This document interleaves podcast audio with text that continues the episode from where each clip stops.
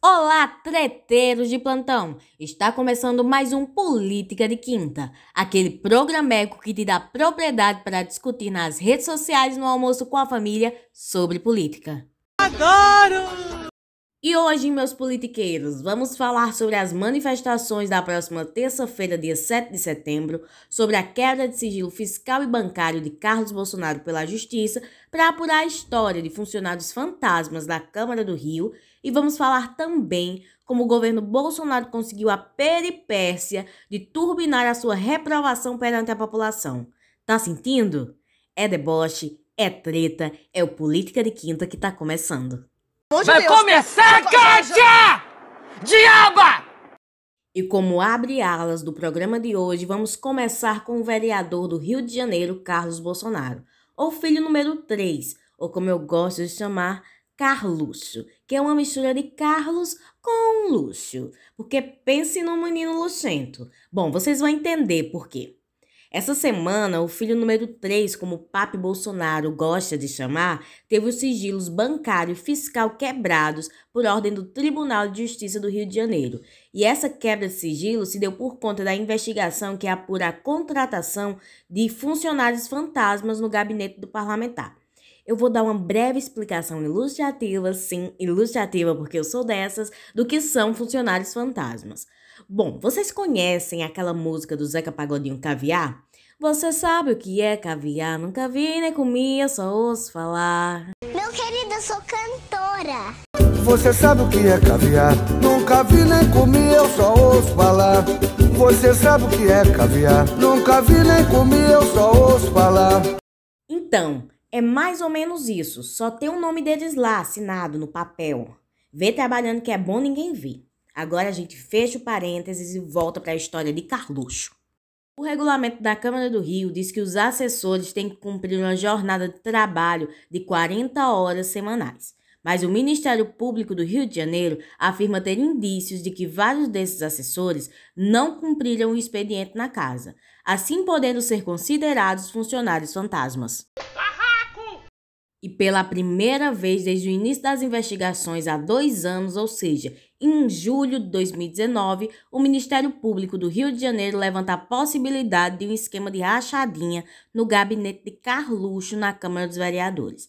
Abre parêntese. Eu pensei, será que isso é de família? Mas já parei de pensar porque eu não sou uma pessoa maldosa, né? Fecha parêntese. Foi nesse momento que o Ministério Público do Rio de Janeiro pediu a quebra de sigilo para saber se a contratação desses funcionários fantasmas foi ou não um instrumento utilizado pelo vereador para desviar salários.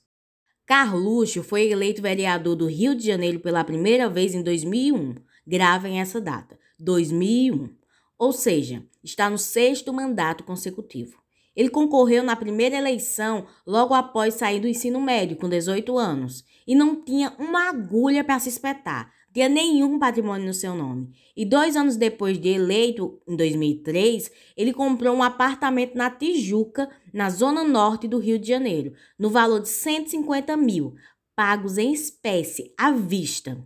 E eu fui fazer os cálculos. Em 2001, o valor do salário mínimo era 180 reais. E o vereador devia ser mais, mais ou menos uns 400, vamos colocar uns 400? É, 400 reais multiplicado por 24, que é o número de meses de dois anos, dá 9.600. Pode fazer a conta aí, dá 9.600. Sabe? A conta não fecha. De 150 mil para 9.600 reais não fecha de jeito nenhum. Esse é um dos motivos que Carlos está sendo investigado pela, pelo Ministério Público. E o outro motivo é que ele está sendo acusado de pagar 7 milhões a funcionários suspeitos de serem fantasmas. Sinceramente, eu fico revoltado, é verdade.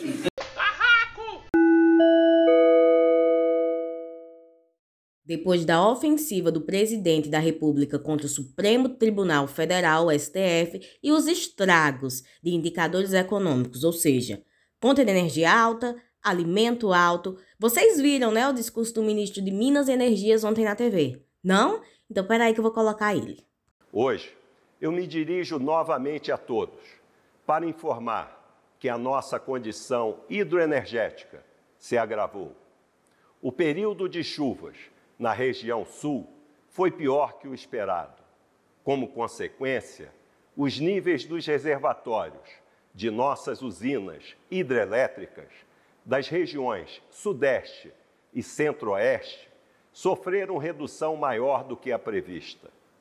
Esta perda de geração hidrelétrica equivale a todo o consumo de energia de uma grande cidade, como, por exemplo, o Rio de Janeiro, por cerca de cinco meses.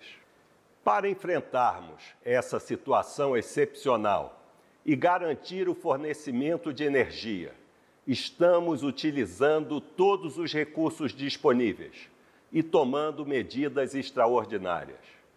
Com pouca água nos reservatórios das hidrelétricas, tivemos que aumentar significativamente a geração de energia nas nossas termoelétricas e estamos importando energia de países vizinhos.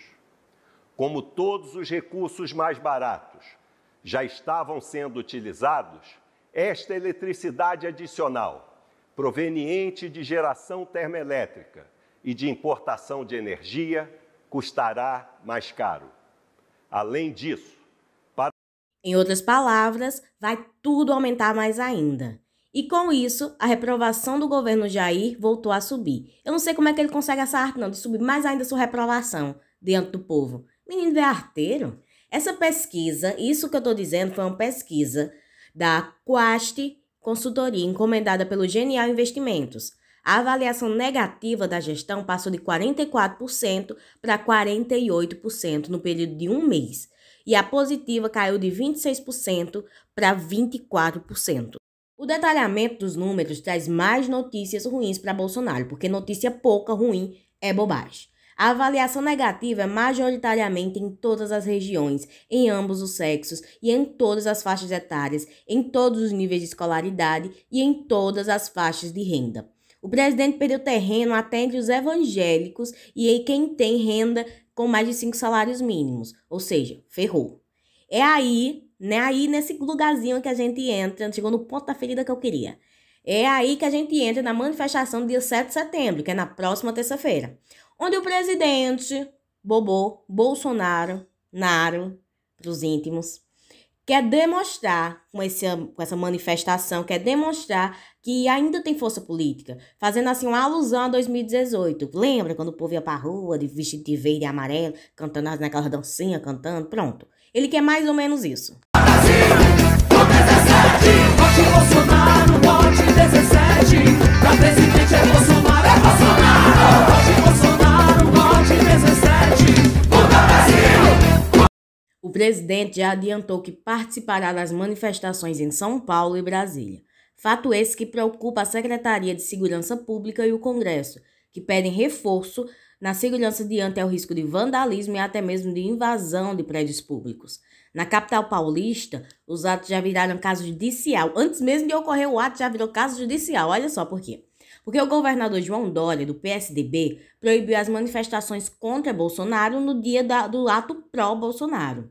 Foi aí que o Tribunal de Justiça olhou para ele e disse: Nananina, não. É, você não pode é, proibir manifestações contra o governo nesse dia.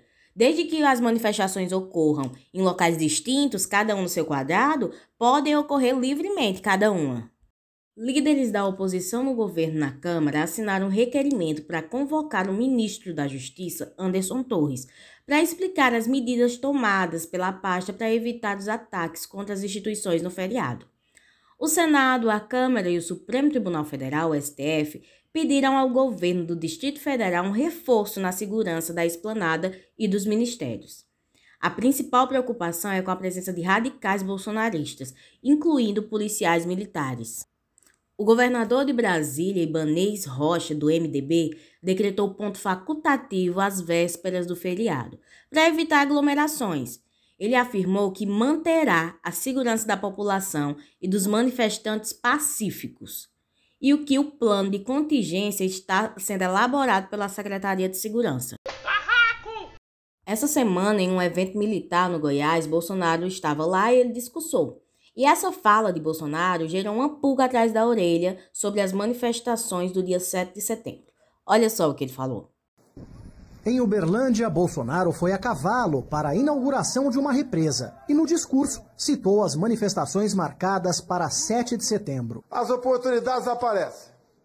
Nunca uma outra oportunidade para o povo brasileiro foi tão importante ou será tão importante quanto esse nosso próximo 7 de setembro. O presidente também deu margem a interpretações quando falou em tomar certas medidas. Muitos querem que eu tome certas medidas.